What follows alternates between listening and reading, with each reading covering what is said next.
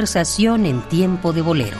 Conversación en tiempo de bolero. Te esperamos para oír la historia de este género musical a través de aquellos que lo han hecho. Intérpretes y compositores se reúnen para ti. Escucha sus historias, su música y testimonios. No te pierdas Conversación en tiempo de bolero, los jueves a las 9 de la noche, o empiece el día junto a nosotros y oye la retransmisión todos los martes y jueves a las 6 de la mañana, siempre por el 860 de amplitud modulada. Radio UNAM.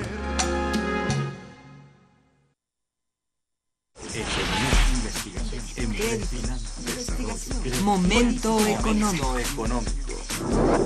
Radio UNAM y el Instituto de Investigaciones Económicas presenta Momento Económico.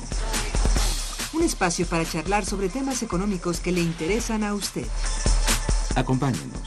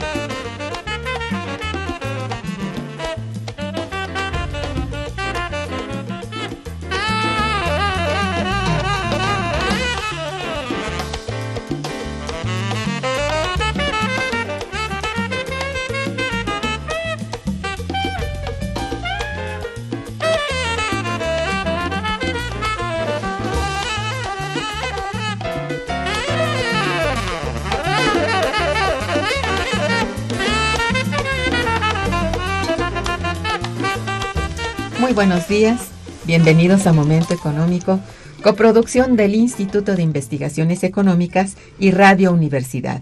Les saluda Irma Manrique, investigadora del Instituto de Investigaciones Económicas, hoy jueves 26 de noviembre de 2015.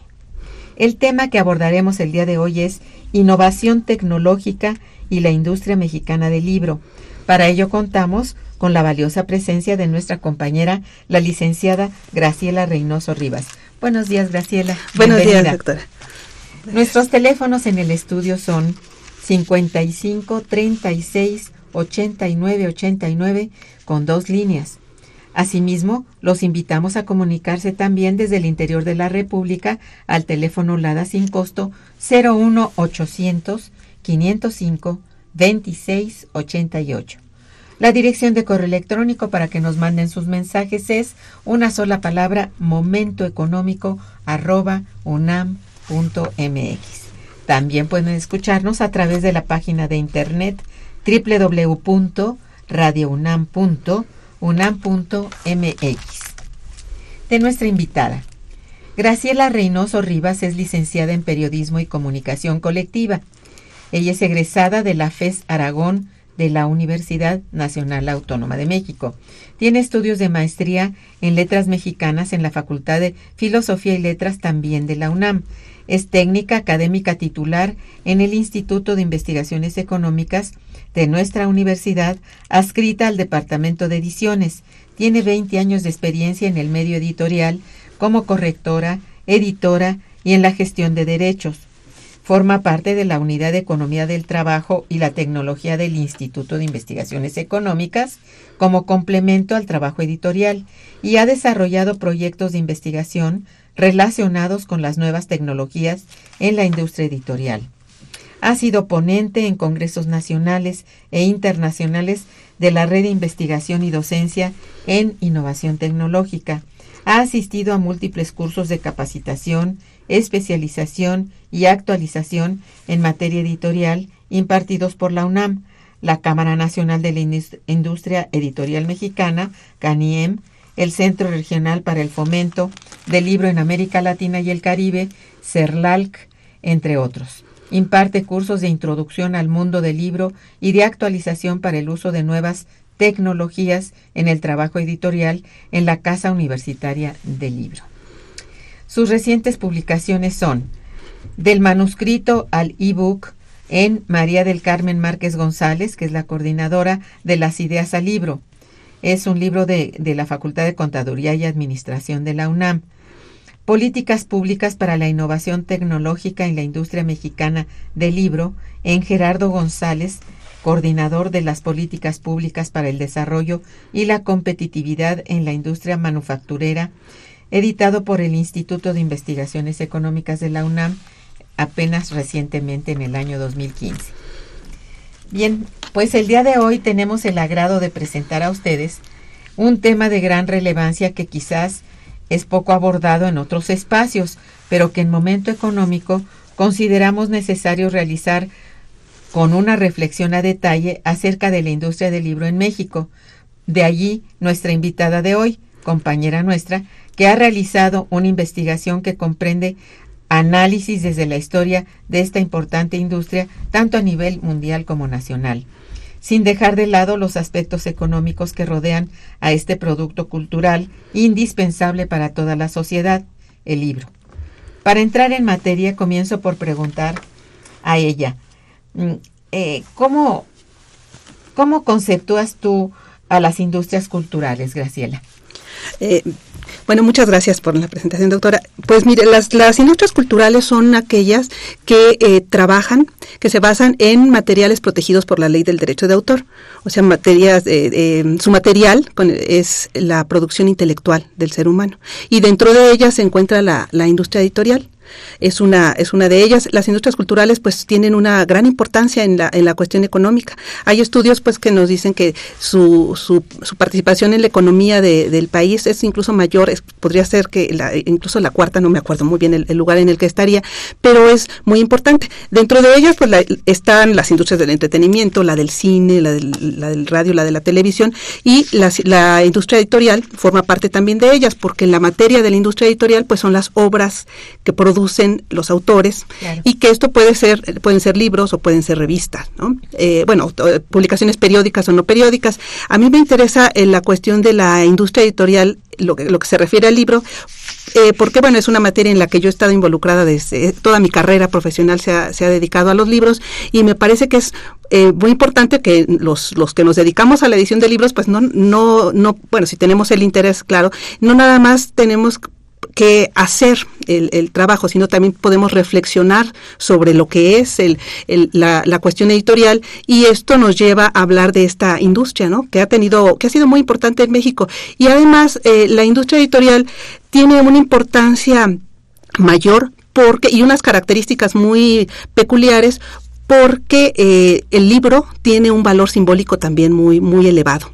Entonces tiene que eh, por eso, bueno, es sujeto a regulaciones especiales eh, y además porque el pues el libro también eh, forma parte de la historia del ser humano eh, pues lo vinculamos incluso a la aparición de la escritura podríamos decirlo así pero en su forma actual, pues el libro empieza, eh, pues es podríamos decir que viene de la Edad Media, incluso antes de la imprenta. Ya tendríamos como que el, el libro con esta forma que se ha mantenido a través de, de, tantos, de tantos siglos. Y la producción industrial del libro eh, pues es, es similar a, la, a, la, de las industrias manufactureras. O sea, antes de que, de que, se, de que apareciera como innovación tecnológica la imprenta en el siglo XV, ya se producían libros en, serie, podríamos decirlo así, pero de manera manual, ¿no? En los talleres donde se dictaba cátedra, ¿no? Entonces se hacían varios libros, pero el desarrollo eh, de, de, otras eh, de los materiales, por ejemplo, del papel, la aparición del papel, todo, todo va concatenado, ¿no? Eh, el desarrollo de las universidades en Europa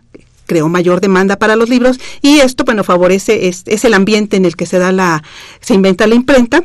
En, en, Europa, en Europa y empieza entonces la producción en serie de libros. Esta historia es muy interesante, ¿no? De cómo se va desarrollando la, la, la producción de los libros, cómo, cómo pues también van vinculados con la se desarrollan dijéramos de una manera lenta porque tampoco hay un público tan hay tanto público que los que los necesite. Eso pasa hasta hasta el, bueno, en el siglo XIX empieza a ver en el siglo XIX aparece la figura del editor porque también esa aparece bastante tardíamente no pensemos desde el siglo XV eh, antes eran impresores era el impresor y el librero al mismo tiempo. Y van apareciendo los distintos perfiles y en el XIX aparece el editor.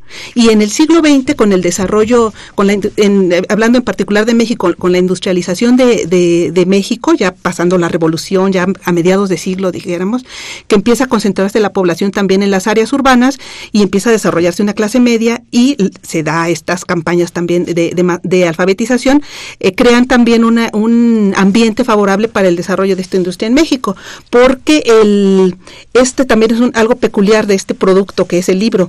Se requiere una, un elemento fundamental que proporciona generalmente el Estado, que es la alfabetización. O sea, nosotros podemos, en la industria textil, pues todos necesitamos eh, vestido. En, el, en la industria de los alimentos o de, las, de la construcción, todos lo necesitamos. Pero para y además, bueno, igual podemos tener, eh, si tenemos una casa, pues esa es la que necesitamos, ¿no? Para vivir. Pero en el caso de los libros, necesitamos saber leer para poder ser consumidores, ¿sí?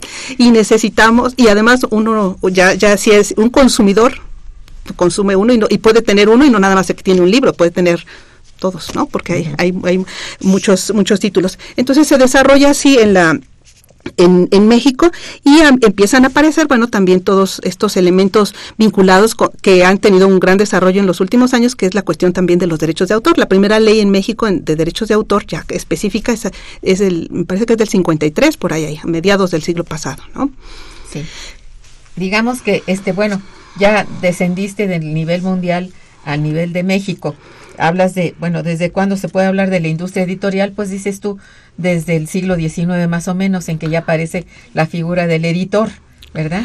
Bueno, dijéramos a partir de que se producen libros en serie, así, desde allá. Pero, pero ya eh, que se desarrolla así ya con, con, mayor importancia en México, ya dijéramos que sería hasta el siglo XIX, hasta el XX, ¿no? Más o menos, que, que es cuando sí ya hay una producción. Se le da auge, digamos, a, lo que se llama industria editorial. Eso está muy importante saberlo.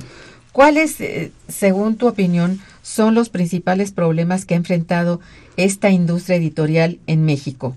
A lo largo, digamos, pues de su historia.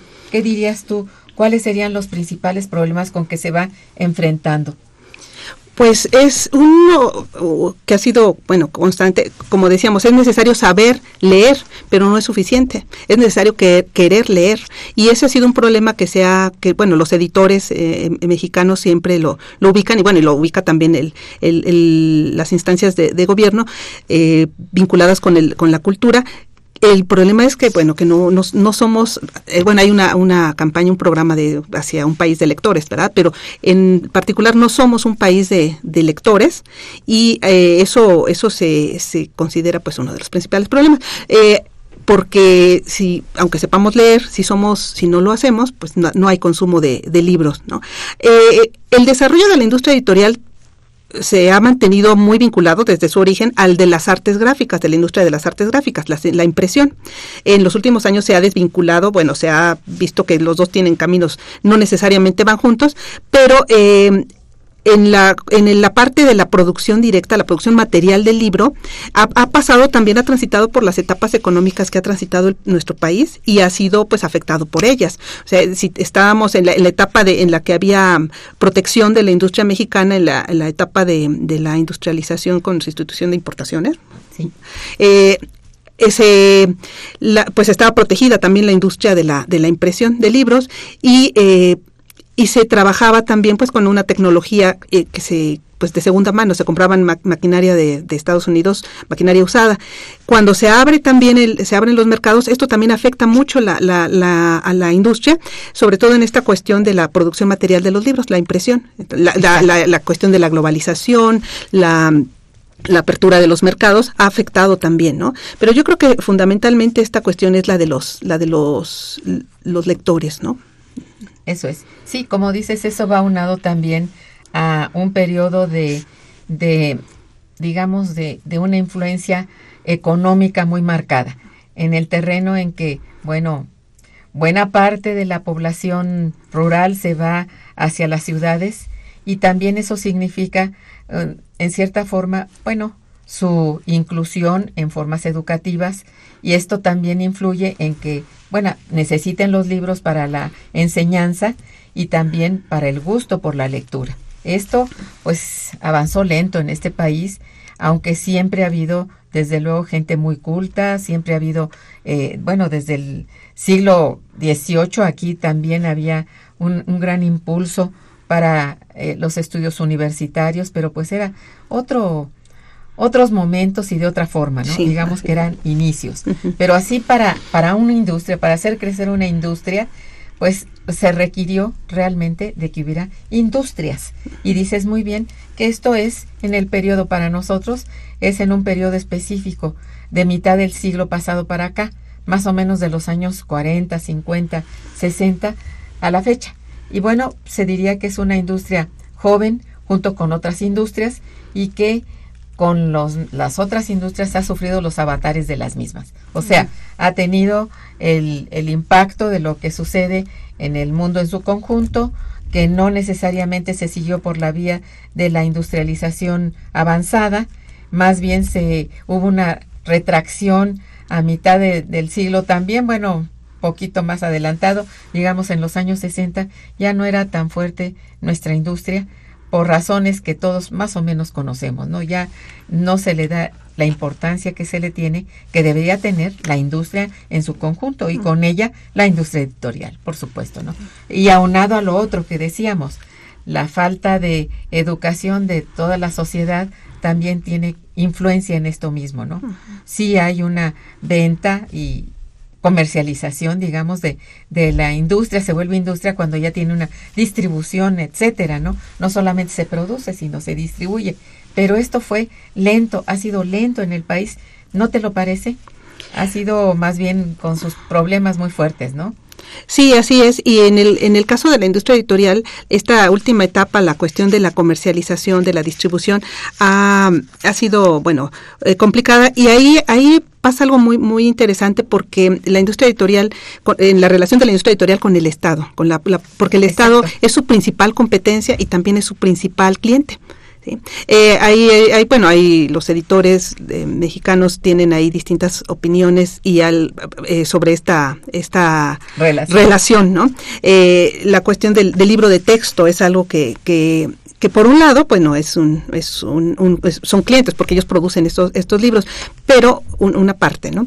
Pero por otro lado, lo que alguna vez oí, oí comentar bueno, a, los, a los editores es que, que no debería de ser una que no deberían de entregarse, o sea, este, esta cuestión de la distribución, que se entregan directamente en, la, en, la, en las escuelas, evita que los alumnos tengan que que desplazarse y conocer las librerías, porque esa es, esa es una, una cuestión que pues hay mucha gente que nunca nunca va a una, librería. No, y los libros que hay en su casa pues son los que los que reciben los de los niños son los, reciben directamente en la escuela, entonces no tienen esa oportunidad de ver que hay todo lo, lo, demás que hay, ¿no? Es cierto. Sí, para esto bueno, pues hay un principio, ¿no? La, la, la entrega de libros de texto gratuitos tiene una finalidad de alfabetizar y al mismo tiempo poner en, en forma a la población para que tenga ya el impulso y el gusto por leer algo más que sean los libros escolares, ¿no? Sí, la cuestión ahí es lo que lo que decía este editor, que es que bueno, no no está bien que sean eh, que sean gratuitos, pero que no se entregan ahí directamente, o sea, digamos que el, alumno tuviera que ir a la librería por ellos, ¿no? Que tuviera que ir eh, y, eso establecería un mayor contacto, ¿no? sí, por supuesto. Sí, eh, bueno, de todos modos es importante y que lo digas, eso es muy importante. Vamos a hacer una breve pausa musical y regresaremos. Quédense con nosotros.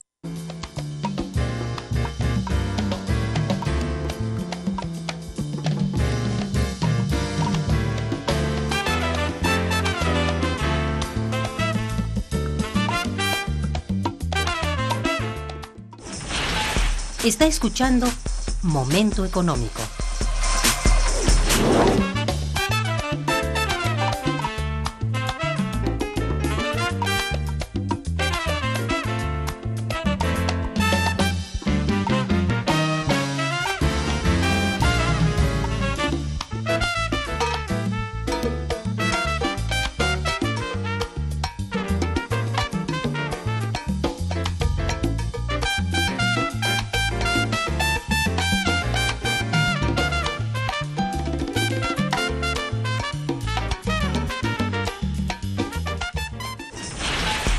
Teléfono en cabina 55 36 89 89.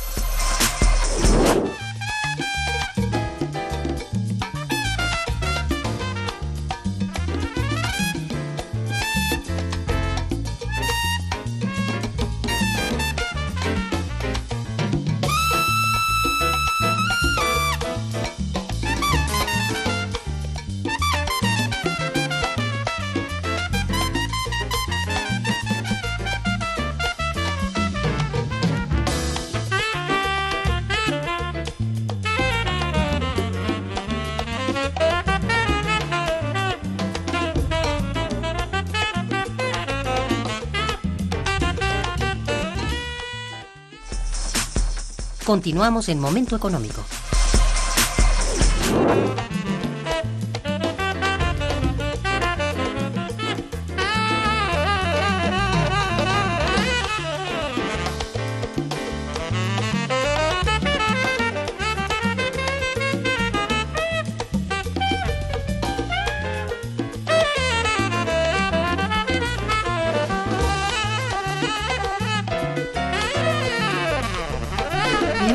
Ciertamente estamos en el programa Momento Económico conversando con la licenciada Graciela Reynoso Rivas, nuestra invitada, sobre el tema innovación tecnológica y la industria mexicana del libro. Respecto a esto, Graciela, ¿qué significa para esta industria del libro la innovación tecnológica? Estamos hablando en términos actuales. Recordemos que la innovación tecnológica de pronto se volvió como como arrasadora, como muy rápida, cambios muy, muy rápidos, sobre todo sobre fines del siglo pasado y este. Sí, bueno, la, industria editorial ha sido afectada en todas sus etapas, ¿no? Eh, por la ha, incorporado pues las distintas innovaciones tecnológicas, sobre todo en lo que se refiere en, los ya en los, las últimas décadas las que tienen que ver con las tecnologías de la información y la y la comunicación.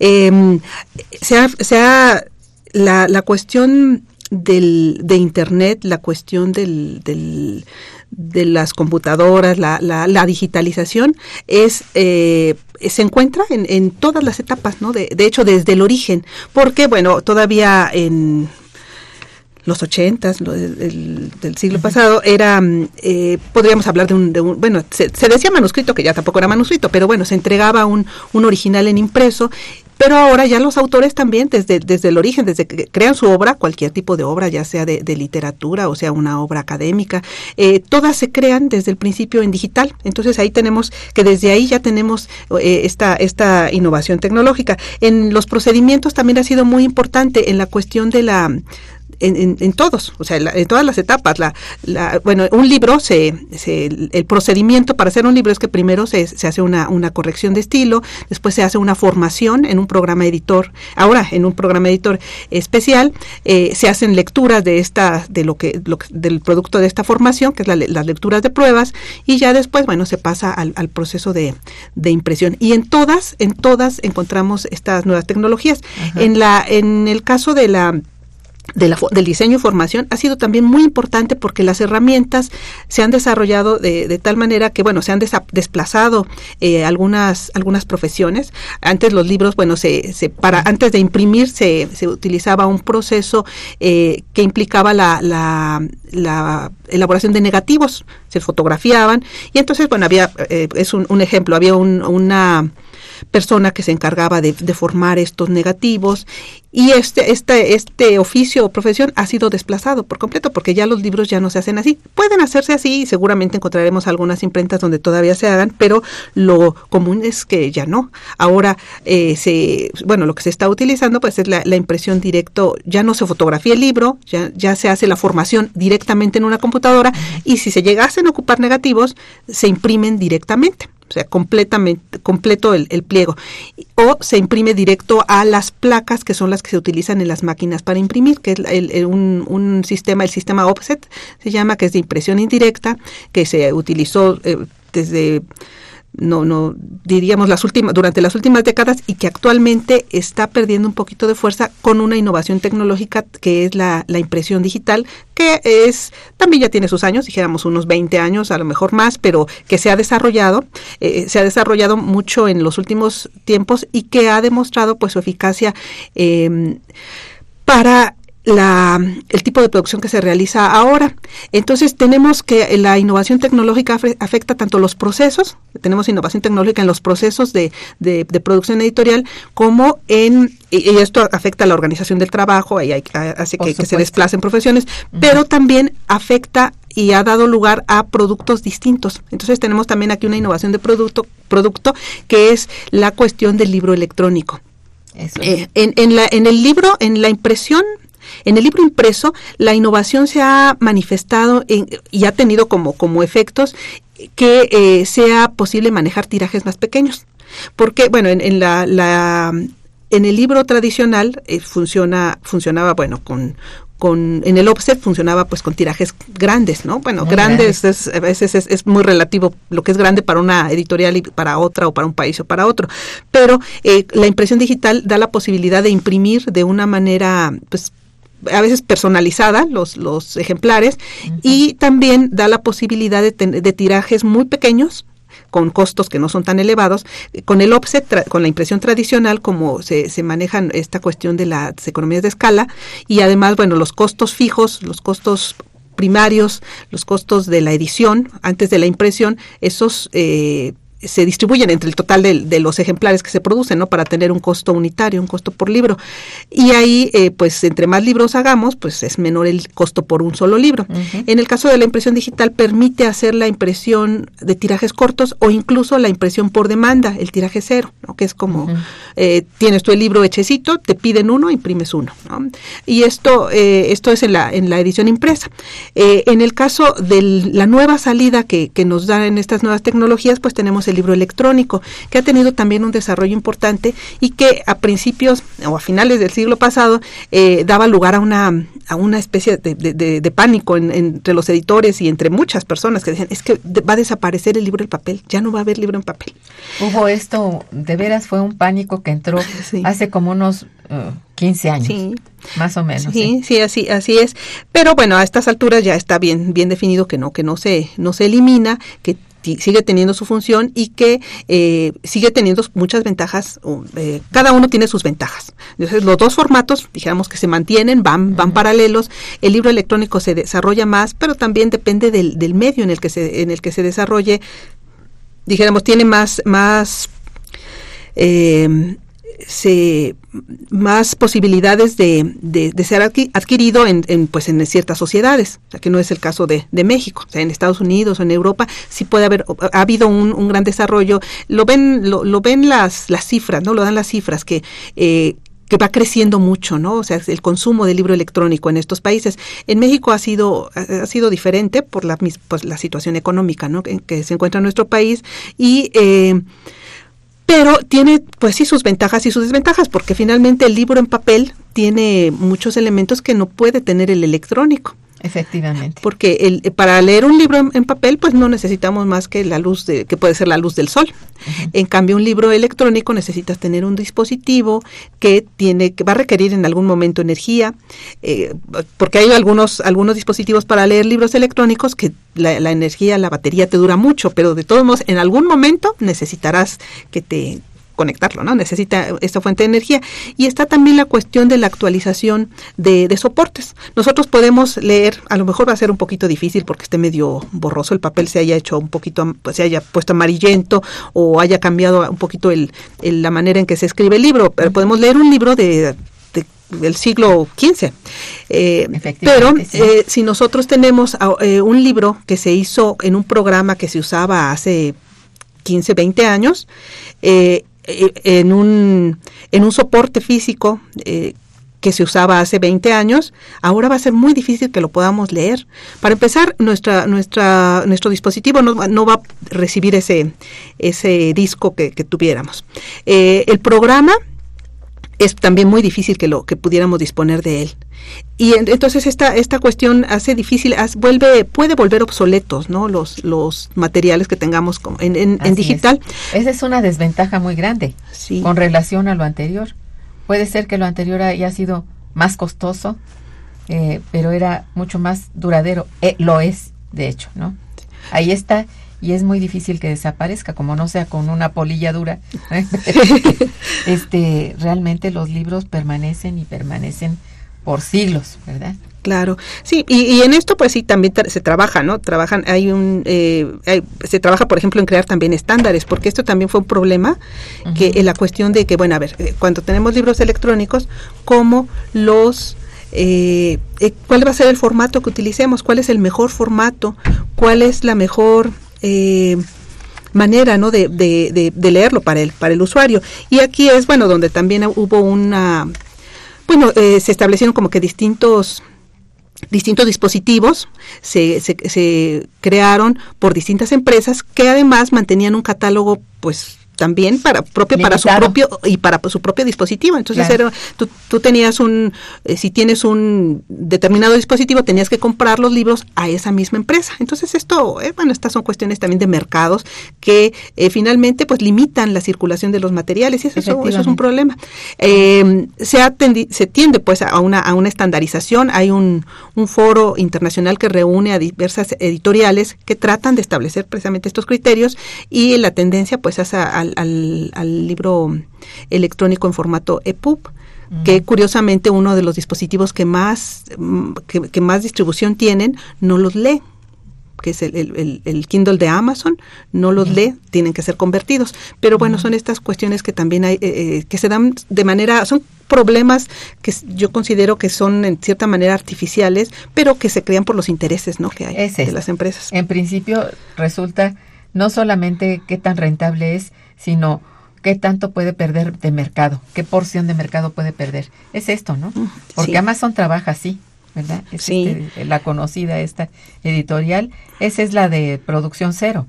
sí, sí. de, e, e, en, en, los libros que vende impresos es en producción cero y en los libros electrónicos tiene sus dispositivos. Es, el desarrollo de los dispositivos también ha sido muy interesante porque cuando se, dijéramos, esto pasa en, todas las, en todo, en todo. Cuando se crea un producto nuevo, se tiende a imitar el, el anterior, o cuando hay un avance, ¿no? pensemos, por ejemplo, en el, automóvil. Los primeros automóviles eran como los coches tirados por caballos, ¿no? Así también. Sí, eran así, porque era lo que se sabía, así son los coches, ¿no? Eh, en el libro también, cuando se, cuando, cuando aparece la imprenta, pues los libros se producen de manera similar a los libros manuscritos. Y cuando aparece el libro electrónico, pues también entonces como que está esta cuestión de la costumbre, ¿no? Entonces empezaron a hacer los libros mm. eh, siguiendo los mismos criterios del libro impreso. Incluso, bueno, se, y todavía se utiliza este efecto del pasapáginas. Esto es como que hacernos la ilusión de que tenemos un libro impreso. Eh, el, eh, se, se, inventaron dispositivos, se produjeron dispositivos también que, y estos han sido también muy importantes de tinta electrónica. Porque ¿Cómo es esto? La tinta electrónica, pues, es una, una, una tecnología que eh, implica que no, no, en la que el dispositivo no produce luz. Ah, ya. Entonces ese, eh, está, está la, la, la imagen, la página, puede uno cambiar de página, bueno, cambia uno de página con un botoncito, pero no produce luz, entonces no lastima los ojos. Muy importante. ah, eso sí, sí es muy, muy importante. Oye, ese es un buen, este, buen avance. Sí. Realmente. ¿eh? Pero la cuestión es que, que nada más sirven para leer libros. Bueno, tiene, tiene ciertas utilidades, un diccionario y bueno, pero eh, la, la competencia, digamos, con, con, con, con quien, con el aparato que entraron en competencia es con las tabletas. Y entonces en una tableta pues puedes este, hacer muchísimas más cosas, ¿no? Tienes video y todo esto, ¿no? Entonces, eh, la cuestión está que digamos los que son los que nada más quieren leer libros les puede interesar este este material pero eh, pues la gente quiere como que bueno sea multifuncional su, su dispositivo y ahí está pues la cuestión de las tabletas que también ha mejorado su tecnología en cuanto a la, la, la- el que sean amigables con los ojos pero eh, porque ese es el problema esta cuestión de la vista pero a mí me sigue pareciendo una buena opción la, la tinta electrónica para leer es la, la mejor porque Más es la más, cómoda, más ¿no? similar a la, al libro Al-. Claro. Eh, ¿Te parece que estás viendo una hoja de papel? Sí, Sí, sí, sí. sí, y no, no tenemos el problema de la luz y además también se consume mucho menos energía. Esa, esa parte es, es muy, muy importante. Y eh, en alguna en, algu- en algún foro escuché que decía no es que la tinta electrónica es de transición o sea nos vamos a vamos a seguir con el desarrollo más bien en las tabletas y todo esto porque también el- uno de los problemas principales de los libros electrónicos al principio es que eran en pues en una computadora y además en ese tiempo pues todavía eran las computadoras de escritorio bueno Grandotas sí, y sí. difíciles de Y- o portar, sí, sí, claro. usaban mucho ya las laptop, pero no, no, este, pero era, se- seguía siendo difícil. Además, bueno, se decía es que para algunos temas, porque quién va a leer eh, poesía o quién va a leer una novela en un, en un, este, en, en una computadora. Bueno, puede ser que sí en una compu- computadora no, pero en los nuevos dispositivos sí. sí. En la tableta es muy común ver Eh, ah, sí, claro, y ahí puedes leer lo mismo que lees en papel. ¿no? Entonces, esto, esto y también este desarrollo de dispositivos ha sido muy importante. Y, y bueno, está la cuestión de la, de, de la capacidad que puedes tener de llevar, es que te dicen, bueno, tú puedes llevar 10.000 libros en un, en un dispositivo y no vas a estar cargando 10.000 libros, pero claro, si te quedas en, en el, sin energía, pues podrás tener 10.000 libros a los que no tengas acceso, ¿no? No, sí. Sí. Bueno, y esto de que, esto me lleva de nuevo a preguntarte algo que ya habías dicho, pero que quiero que profundices un poco. El fenómeno que ocurre de que mientras el tiraje es más pequeño, mayores son los costos. Ya habías hablado tú de que, bueno, puede ser tiraje cero y, y realmente los costos no se ven afectados porque es a petición, como a- por catálogo o algo así, ¿no? Ajá. Pero es en realidad una ventaja esta. Pues sí, sí lo es porque eh, en el en el sistema tradicional podríamos decir en la impresión en offset el en cuanto bueno un tiraje mayor si imprimimos 100 nos cuesta cada uno 200 o 300. Si imprimimos 1000 pues nos cuesta 30, ¿no? Y si imprimimos Ah, 10,000 o 100,000 pero eh, está la cuestión de el almacenaje. Eso. Eso es un costo que Mayor que- mayor. ¿sí? Y además eh, tenemos que considerar, bueno, a cuántos a cuántos podemos llegar y cuán- cuál es realmente nuestro público. ¿Para qué queremos 100 mil libros de a 10 pesos y nos vamos a quedar con ¿Dónde todo eso? Sí. 99.900, ¿verdad? Sí, y, y no, no, no, no tiene caso. Entonces, esto además implica, eh, aun cuando en el costo unitario de un libro sea menor en un tiraje mayor, el costo total va a ser siempre mayor. Y esto para las editoriales pequeñas, o en el caso, por ejemplo, de las unidades, de las áreas editoriales universitarias, eh, tienes más recursos para más libros.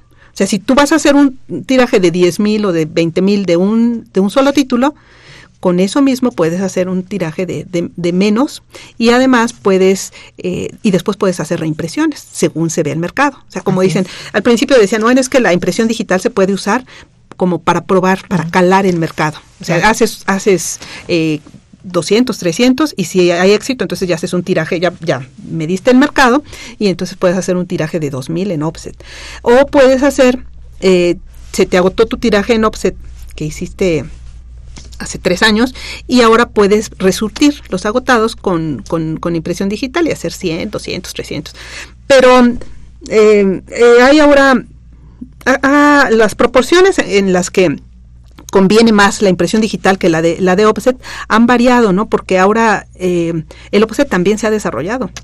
Y además está la cuestión de que los, los impresores, en, en, en México sobre todo, pues eh, las, la, las máquinas son muy caras y ellos tienen pues que, que, amortizar su inversión y el cambio, el cambio de tecnología es muy, muy caro para, para hacer la transición a la impresión digital.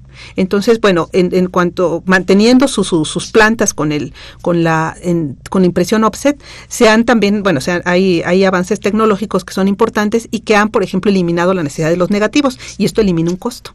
Entonces, si antes para eh, los, los, lo, la producción en offset y en digital estaba al mismo a un costo similar en unos 700, 800 ejemplares, ahora en 500 ejemplares el offset puede dar este también ser Exacto. competitivo. Sí. Uh -huh.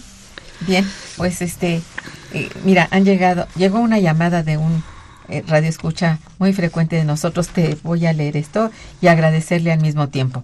Gracias, don Agustín Mondragón, que te felicita. Dice, los editores y los empresarios se preocupan más por los bestsellers que reproducir obras de escritores mexicanos de talla mundial. La lectura no debe verse desde el punto de vista comercial, sino de aprendizaje y enseñanza. Pues sí, el principal corruptor de la mente mexicana es la televisión y la religión fanática, que nos siembran en la mente, por ejemplo, Laura la peruana denigra a la mujer inventando historias de vodevil, distorsionando la mentalidad de la sociedad. Por otra parte, la religión, al prohibir algunas obras como las de Francisco Vargas Vila, la novela de Pito Pérez e incluso el Periquillo Sarniento, limita la posibilidad de conocimiento. En las escuelas se está tomando como norma que los niños realicen la tarea a través de Internet, en lugar de usar las bibliotecas para crear el hábito de la lectura. Esta es una, yo diría que es una de las cuestiones que lo digital va haciendo más perezoso al lector de no moverse hacia una biblioteca donde tiene una diversidad, que aprende lo que es la biblioteca, ama los libros, porque sí parece mentira, amas al volumen, eh, bueno, prehistórico si quieres, al volumen de los libros que tú conoces que están en una biblioteca, a que si tienes que buscar con un o un sistema o un programa si existe tal o cual este título. Eh, es un cambio muy grande y en esto yo creo que el hábito de la lectura se pierde mucho al no tener un contacto con el libro de papel. ¿Tú qué opinas de esto? Eh, pues yo considero que, que en gran medida pues es una cuestión generacional. Yo creo que, eh, que la lectura eh, puede bueno, el, el, el problema, eh, por, en cuanto a la educación también se da mucho porque no, no hay discriminación en cuanto a los contenidos. Y además esta cuestión de, la, de, de que sí, es muchísimo más fácil, esta, esta cuestión del, del corto y pego, y ni, nunca siquiera lo leí, eh, de, para hacer un trabajo escolar, por ejemplo, es, es, eh, es un vicio, ¿no? Que, que, porque es más fácil.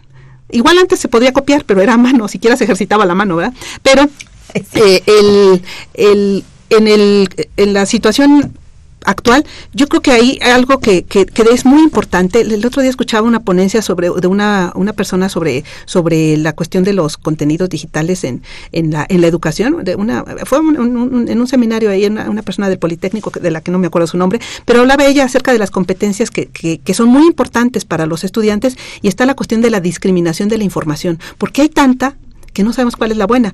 Porque, bueno, hay bibliotecas, bibliotecas digitales que tienen libros muy, muy buenos y hay proyectos muy an antiguos entre comillas como el de la biblioteca Cervantes no sí. que, que son que son muy importantes y que nos permiten o sea es, es muy a mí me pasa lo mismo a mí me encantan los libros más me gusta cómo huelen no porque Exacto. además de que me dedico a lo de los libros pues soy lectora desde los desde niña así como medio compulsiva ¿verdad? entonces eh, pero yo creo que se pueden complementar muy bien yo creo que son podemos tener los dos mundos no y eh, es muy importante que los que los estudiantes aprendan a discriminar la información. Está ahí y está mucho más fácil, mucho más al alcance. Podemos tener acceso a bibliotecas que están en otro país, que eso, eso es, sí. enriquece muchísimo. Ah, ¿cómo no? Pero pues también también la otra parte es importante porque no siempre vamos a tener ese, o sea, no, no siempre puede estar disponible ese acceso. Y ahí están las bibliotecas en papel, lo que eh, es lo que decíamos hace rato. O sea, un libro eh, ahí va a estar y no vamos a, si no hay luz, si no hay energía eléctrica, pues, si, hay, si necesitamos luz, pero pues la luz del sol es suficiente, podemos tener ese acceso y los y eso sí les pasa a los muchachos que están, pues se pierden. O sea, si no tienen, el, día que no yo tengo mi hijo, una ¿no? cuestión de educación. De, y de, y de, que... De enseñarles a ver lo que está en forma digital yo creo que eso Pero no dejar de lado la, otra. Sí, la otra, porque el día que no hay, no hay internet en, la casa de uno, y ahora cómo hago mi tarea, pero mira, ahí están los libros. Y, y, ya, no saben. Entonces sí tendría que conjugarse las dos cosas. Yo creo que, que, en nuestra generación sí todavía tenemos este este hábito de, de, ha perdido bastante y tienen que aprender. Yo yo pienso que lo mínimo es a discriminar la información, o sea, porque no todo lo que está en, internet es es necesariamente correcto. Y si nada más su su fuente de consulta va a ser Wikipedia, pues es un esfuerzo muy, muy bueno y es ahí encuentra uno todo, pero ¿qué tan fiable? Esa es la cosa, ¿no? Eh, realmente habría que enseñar, educar en términos de qué leer, cuándo leer, digital, cuándo, bueno, no discriminar, sino alternar o complementar con los libros existentes, ¿no? En bibliotecas las que conocemos, ¿no? Sí. Con los volúmenes ahí de papel que como tú dices tienen un olor muy especial es muy hermoso tener un libro en la mano, eso es verdad. Sí. Bueno, este, ¿qué tanto piensas tú que daña a la industria mexicana del libro la piratería y la reprografía? O sea, la reproducción. Sí, la reprografía que sería lo de las fotocopias. Sí, exacto. Sí, eh, los, la, opinión aquí de, los de los editores en esta materia, bueno, de los que están asociados en CANIEM y eh, pues es un, es un problema que, que consideran eh, pues muy serio.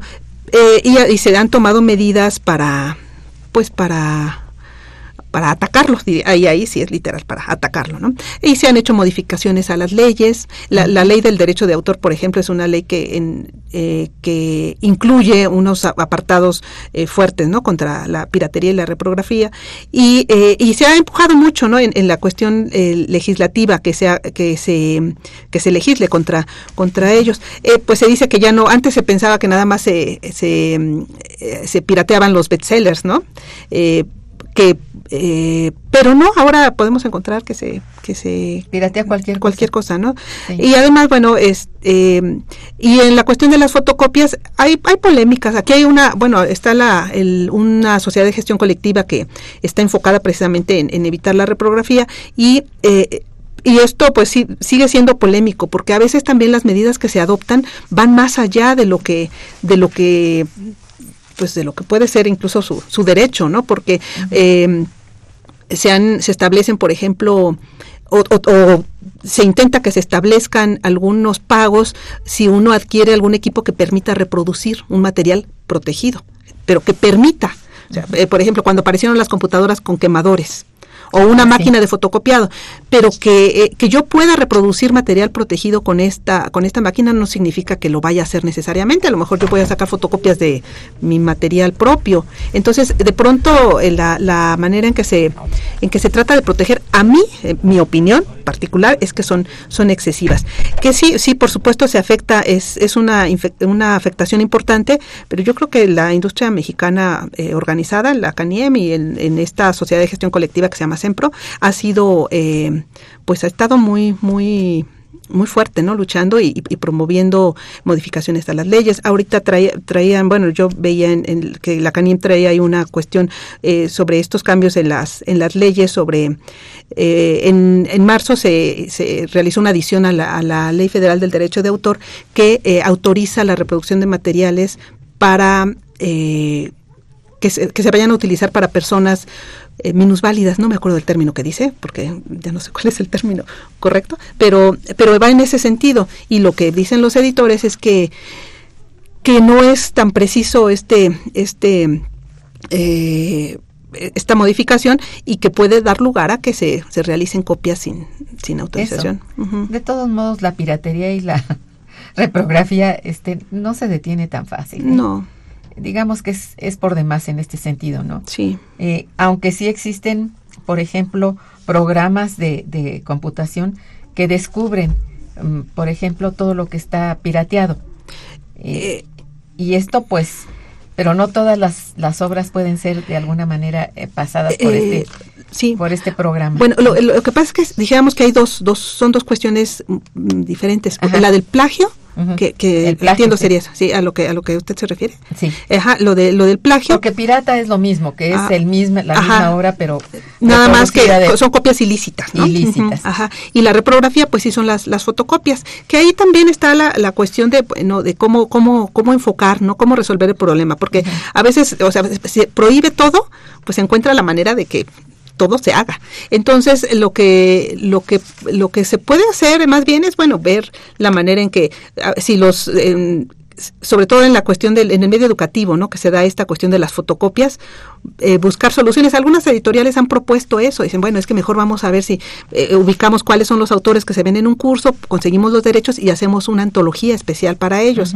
Como que yo considero que puede buscarse otras maneras, ¿no? Porque de todos modos eh, eh, vemos nosotros los anuncios en las papelerías grandes donde tienen una licencia de esta, a esta es. sociedad de gestión colectiva que les mencionaba, donde dice, solamente puedes fotocopiar tantas páginas. Bueno, pues voy un día, fotocopio estas, al otro día vas y fotocopias las o a otras. diferentes lugares. Sí, pues, sí, sí, sí, no, funciona. forma, ¿no? Sí. Eh, el mismo señor don Agustín Mondragón que dice felicita a las mujeres de este programa y reitera la voluntad de la eliminación de la violencia contra la mujer. Muchas gracias. Muchas gracias. Es un lindo él. Muchas gracias. Muchas gracias. Este Celia Malagón Márquez dice, según Marshall y Eric McLuhan, se habla de que no es bueno dejar de publicar libros, ya que no es lo mismo consultar un libro digital o al menos no tiene el mismo efecto sobre el interés de los lectores. La desaparición de los libros impresos va en contra de la cultura y desarrollo de la sociedad mexicana. Bueno, estaríamos de acuerdo. Y, y- y eh, no van a no- desaparecer. No, va a pasar, no va a esto, ¿no? pasar esto, sí. Ya, ya decíamos que realmente desaparecer los libros está muy difícil. Sí, de- de- no me acuerdo quién decía, pero que es un, un invento tan, tan, pues, tan perfecto que es tan, que es muy, muy difícil que desaparezca porque es muy, Una forma sigue siendo muy eficiente su. una forma de expresión y de y de difusión que es muy difícil de de vamos de que digas bu- bueno es alternativamente vamos a hacer esta otra cosa pues puede haber alternativas de difusión pero no con el mismo valor que el de un libro no es cierto Sí, claro que sí. Rosia Tapia, este, bueno, felicita a la, a la invitada y al programa. Dice, el costo tan elevado para publicar un libro ha sido causa de que mucha gente busque la publicación digital, lo cual es una pena. Pues sí, pero ni tan pena, ya tú explicabas un poco que lo digital puede ser muy útil y que hay formas de, de tener la digitalización no tan ingratamente, ¿no? Que tiene sus virtudes, ¿verdad? Sí. Este facilita mucho, eh, no molesta ya tanto a la vista y bueno, si se tienen los medios se puede obtener, que este es otro de las cuestiones. Claro, ¿no? sí, eso es muy importante.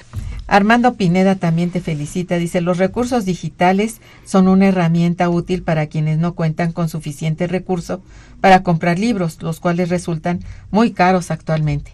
Bueno, eh, pues las dos cosas, ¿no? También lo digital es caro. Sí, sí, porque también tener acceso a, a- a lo Ah, digital. sí, así ahí también, eh, bueno, es que, eh, pues sí, también hay muchas bibliotecas virtuales y está también esta, hay, hay eh, eh, corrientes importantes que en favor de, de facilitar el acceso a estos recursos digitales a, pues, a, a toda la gente, pero siempre va a estar la, la limitación de, de los de los recursos tecnológicos de que se disponga, porque alguien, eh, un estudiante si puede no tener, eh, un estudiante en un medio urbano, dijéramos en la Ciudad de México, sí puede no tener para eh, Comprar un comprar libro. un libro, pero eh, pues en su escuela puede ser que sí tenga ese acceso a lo digital, ¿no? Pero, A pero es un caso así, eh, a veces. Sí, es pero decir, es, así, es- es poca la posibilidad, Sí. habría que decirlo, ¿eh? Ya, ya dicho por la gente que visita las escuelas y todo, es bien, eh, pues, muy limitado el aspecto digital, ¿no? sí. Realmente sí.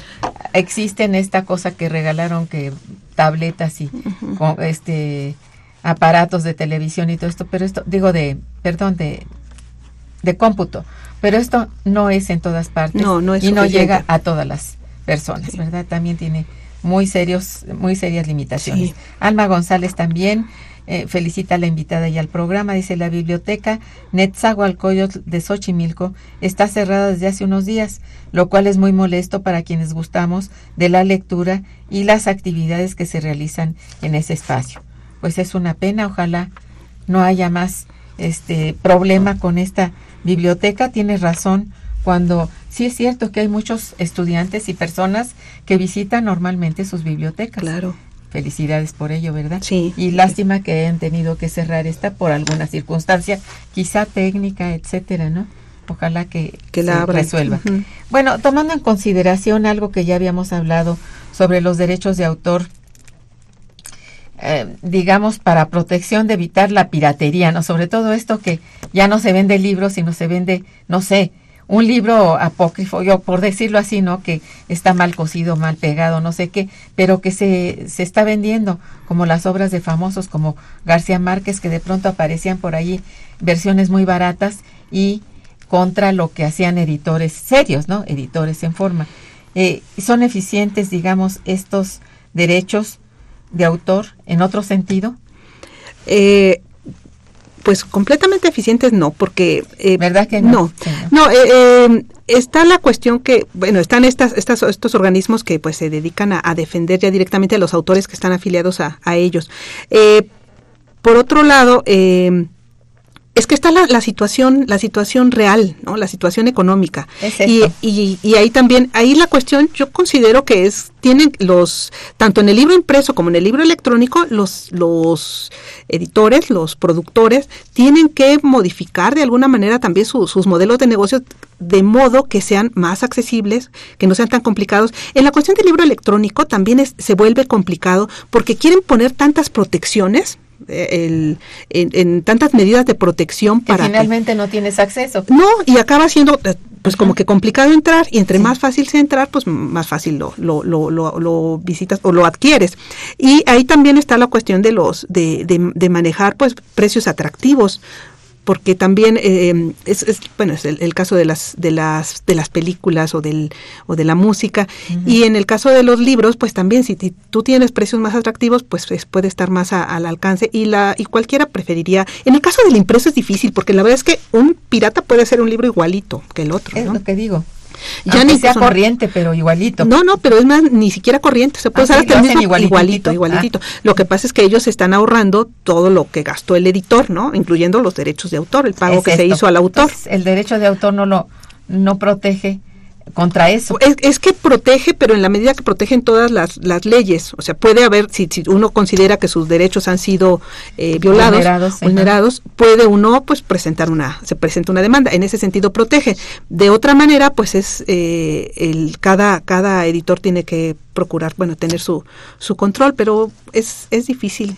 Es difícil. Sí, eso es lo que hace esta, esta sociedad que, que les mencionaba, es la de sí buscar quienes están haciendo piratería y hacer pues, eh, pues redadas, ¿no? Y entrar y llevarse todos los libros y, y, Bueno. y, eh, presentar una, una denuncia judicial, ¿no? Pero Entonces, para encontrar a esa persona que está haciendo eso está muy complicado, ¿eh? Sí, sí, sí, lo que sí se ha hecho es que se han, eh, eh, pues, las leyes han- se, han, han se han- establecen penas mayores, incluso, bueno, eh, penales, ¿no? Hay un- un- hay algunos casos en los que incluso, bueno, ha sido también polémico que se ha llegado a- a- a encarcelar a un editor acusándolo de copias, de la realización de copias ilícitas de piratería y estuvo en la cárcel eh, varios meses mientras se definía si las había hecho al amparo de un contrato o no. Entonces hay medidas, hay pena de cárcel, ¿no? Para la para la piratería, que también es una una cuestión que he, he escuchado y me parece a mí también importante que en esta eh, sobre el término, ¿no? Hay, un compañero que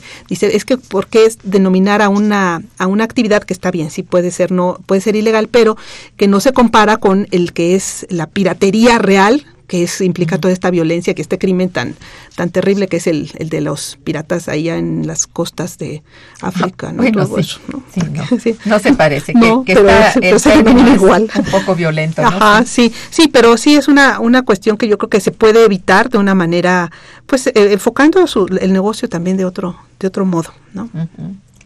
Bueno, este, hay una parte en tu investigación que conocimos que está relacionada con las políticas públicas culturales en materia editorial.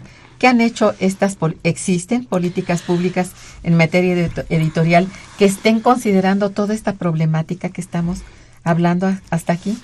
Pues eh, en las políticas públicas en, en materia cultural, bueno, una, una que es importante para la para la industria editorial es la cuestión del fomento a la lectura, que pues ahí también este su, su eh, eh, eh, cuando hablamos pues de fomento a la lectura eh, a veces se deriva de ahí, podríamos derivar, hay otro problema que era el que mencionaba uno de, los, de las personas que escribieron, que es la cuestión de, bueno, es tanto leer nada más o qué cosa leo, ¿verdad? La cuestión de la calidad en lo que se lee.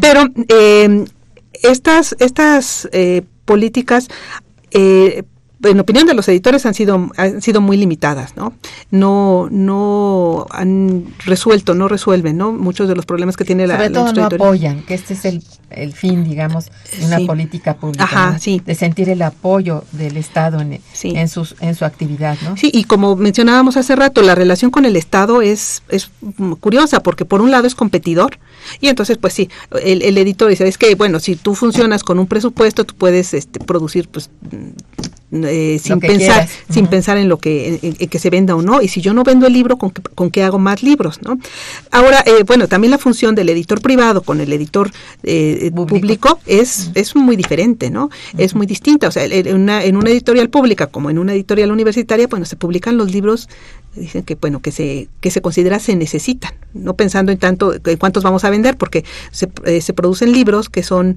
eh, de contenido mucho más especializado.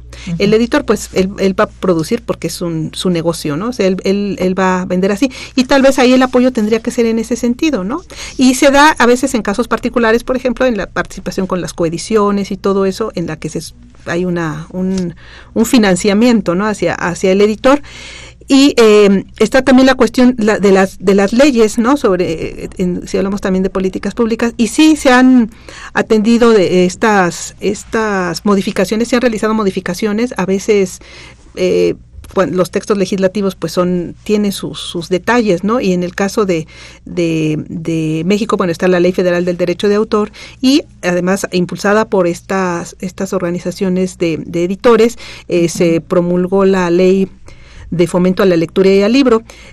Eh, uno de los aspectos más importantes de esta ley era la, el establecimiento del precio único, con el objetivo de impulsar el desarrollo de las, de las librerías, porque la cuestión de la distribución también ha estado, se ha concentrado cada vez más. ¿no? Es cierto. Se ha concentrado y eh, las grandes librerías, o algunas que no son librerías, que nada se consideran puntos de, de venta, uh -huh.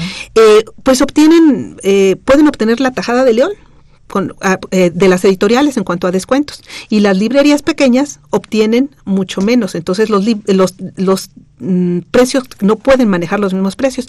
En esta ley se establece como eh, que el precio único se debe manejar durante los primeros 18 meses de vida del libro.